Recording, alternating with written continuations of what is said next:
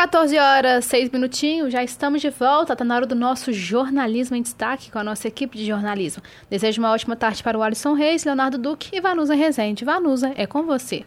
Olá, Isabela, uma boa tarde para você. Uma excelente sexta-feira, com cara de segunda, né, gente? Tá com cara de qualquer dia, menos sexta-feira, pós esse feriado aí que nós tivemos ontem, quinta-feira, dia nacional Dia da Padroeira, né? Feriado Nacional, Dia da Padroeira do Brasil, Nossa Senhora Aparecida. E tivemos também o Dia da Padroeira da Diocese aqui de São João Del Rei, Nossa Senhora do Pilar, também celebrada aqui em São João Del Rei.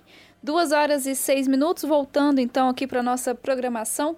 Jornalismo em Destaque no Ar, aquele momento que a nossa redação se reúne com os destaques aqui da cidade e também da região. Mas antes a gente faz aquele repasse pelo cenário nacional e o Leonardo traz um triste número para gente, porque o Brasil teve 466 mortes de menores no trabalho de 2011 a 2020. Dados que foram divulgados hoje. Léo, boa tarde para você.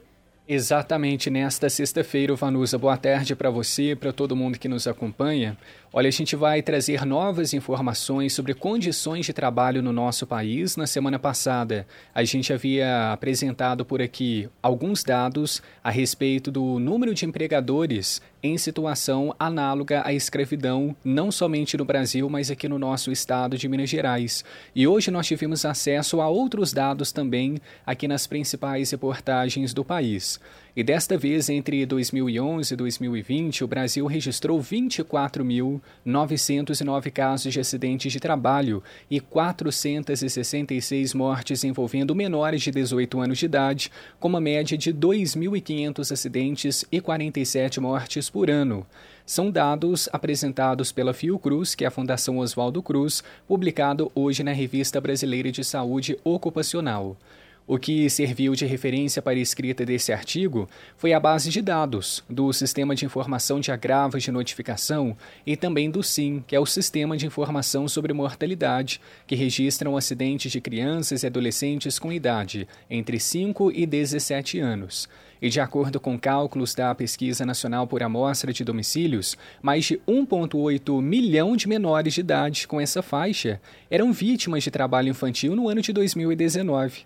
A parcela indicada no artigo recém-publicado corresponde então a 3% do total de acidentes graves de trabalho documentados pelo SIM. O que se observa em relação a esse perfil das vítimas é que a maioria é do gênero masculino, atingindo 82%, e que tem 16 ou 17 anos de idade e é branca, de 44%.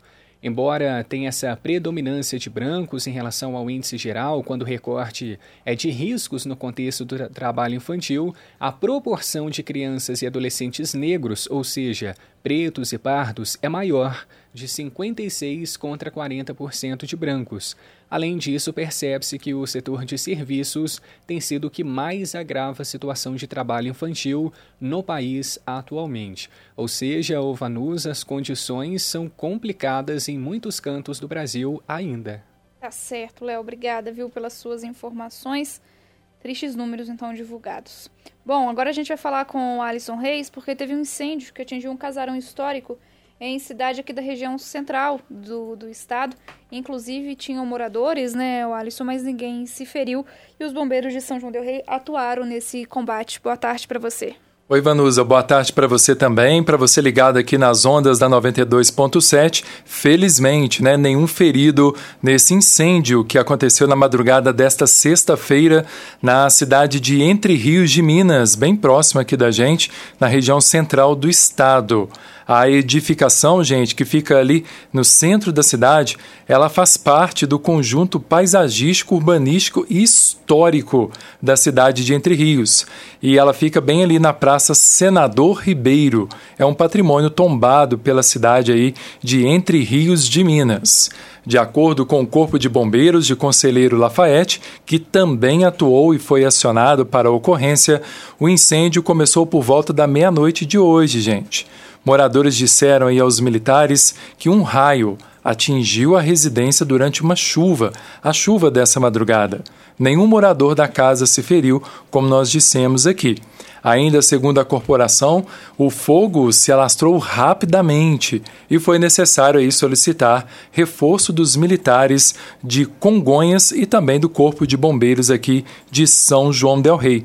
Aliás, até em conversa, né, com a equipe aqui do Corpo de Bombeiros de São João del Rei, de acordo aí com o sargento Emiliano, ele que faz parte aqui do pelotão de São João del Rei, chefe da equipe de bombeiros que atuou nessa ocorrência, ele disse que o apoio foi solicitado pelos militares de Lafayette por volta das duas horas da madrugada. Eles atuavam, a, eles estavam né, atuando aí há cerca de uma hora mas havia aí a necessidade de apoio de mais militares e de um outro caminhão, o que agilizaria o abastecimento, evitando ter que cessar o combate. Aí o sargento Emiliano também explica que eles se deslocaram rapidamente para o local e atuamos aí ao lado, atuaram né, ao lado aí das equipes que estavam lá já de Lafayette. Os bombeiros de São João del Rei informaram também que o fogo destruiu totalmente o imóvel de cerca de 10 cômodos, que teria aproximadamente 150 anos. Então foi um incêndio bastante é, grave, né, bastante forte, que queimou realmente aí o casarão. E aí cerca de 10 bombeiros, além de policiais militares e agentes da Defesa Civil do município de Entre Rios, foram mobilizados nesta madrugada. A Prefeitura de Entre Rios, Vanusa, disse que quando a Defesa Civil da cidade chegou até a casa, ao casarão histórico, a Polícia Militar e os bombeiros já estavam por lá. Disse ainda também que um perito da Polícia Civil esteve no casarão e o local foi interditado. Lembrando então que o imóvel, que é remontado aos séculos século XIX, era um dos mais antigos conservados de Entre Rios e com certeza vai deixar uma marca aí profunda na história e na cultura da cidade de Entre Rios de Minas. É verdade, Alisson. Obrigada pelas suas informações. Até um pouco inusitado também, né? A forma que foi causado aí o incêndio, né? Um raio. A gente teve é, uma tempestade mesmo na, na, região ontem à noite, né? depois de muito calor, e um casarão histórico na, em Entre Rios Minas, infelizmente sendo atingido pelo fogo.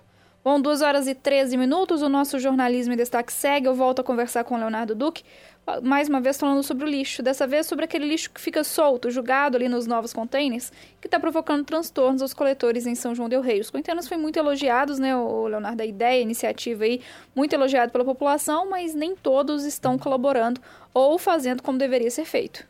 E aí acaba ficando complicado para os coletores de lixo aqui da nossa cidade, né, Vanusa? Porque eles têm encontrado muitos resíduos totalmente soltos nesses novos contêineres que foram instalados pela prefeitura. E nós tivemos até um alerta de que sacolas estão muito rasgadas, com muitos copos, garrafas, papéis, temos também restos de comida, tudo simplesmente jogado ali dentro do container. E sem contar que quando eles estão cheios, alguns moradores e funcionários de estabelecimentos comerciais já foram flagrados jogando lixo no chão. Simplesmente joga ali no chão porque o latão já está cheio. E esse resultado, inclusive, já foi registrado em fotos enviadas ao nosso quadro do Boca no Trombone, transmitido aqui pela nossa Emboabas Mais Informação, e as ruas no centro da cidade ficaram lotadas de sacolas caixas rasgadas com resíduos espalhados por todos os cantos.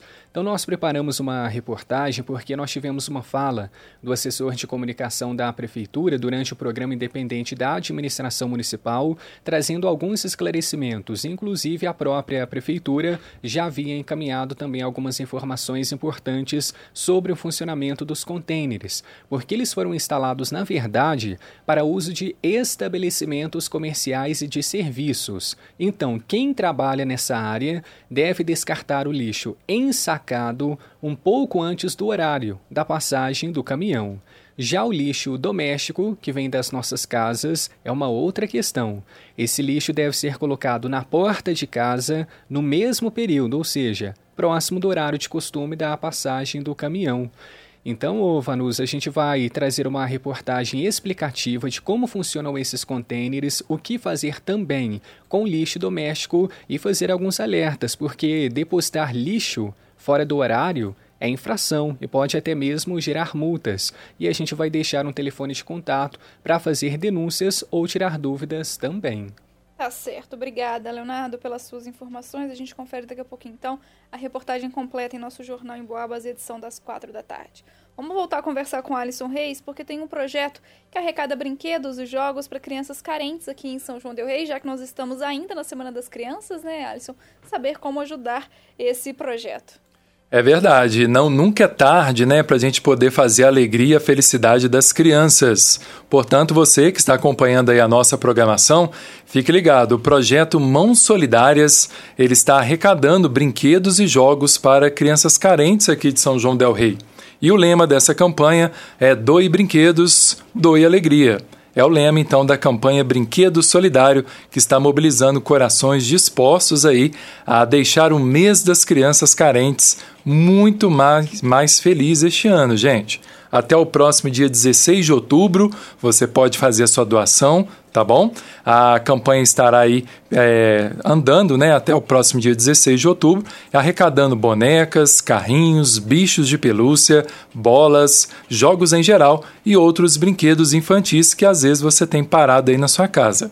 De acordo com os organizadores, todas as doações serão entregues às crianças das duas casas lares aqui de São João Del Rei e também às crianças da Associação de Pais e Amigos dos Excepcionais, a APAI. Os brinquedos devem ser entregues, então, até o próximo dia 16 de outubro, na recepção do Instituto Auxiliadora, que fica ali ao lado do Santuário de Dom Bosco, em São João Del Rei.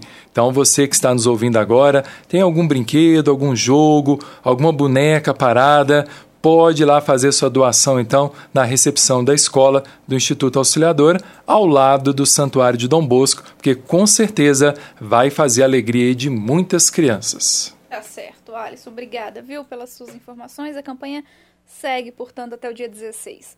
Olha, gente, final de semana vai ser de bola rolando aqui em São João del Rei, viu? Tem semifinais do Campeonato Amador e também início do Campeonato Master 40. De um lado a gente tem São Caetano e Santa Cruz, do outro, América e Social.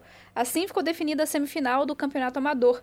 Os jogos serão neste domingo, dia 15, no estádio Lia Araújo, no Campo do América, e prometem muita emoção, com clássicos do município e torcida fanática pelos clubes. O primeiro jogo será entre São Caetano e Santa Cruz, no e meia da tarde, e às três e meia será a vez de América e Social. Os jogos de volta acontecem no dia 22 de outubro, dessa vez no estádio Paulo Campos, no campo do Social. Sem vantagem para as equipes, viu? Em caso de empate, a decisão vai para a marca da Cal. Os ingressos já estão à venda, também estão, estarão à venda no, no local, né? É, por 10 reais. Neste fim de semana também tem início o Campeonato Master com grandes nomes do futebol. André Luiz, Beto Canhota, Leandro Salino, Leandro Bocão, Alexandre Goulart e vários outros atletas conhecidos. Na primeira rodada, que acontece amanhã, sábado, dia 14, tem Surpresa versus Vila Nova, às 3 horas no Banquinho, lá no Elvas. Depois tem Social e Nacional, às 4 horas, no Campo Social.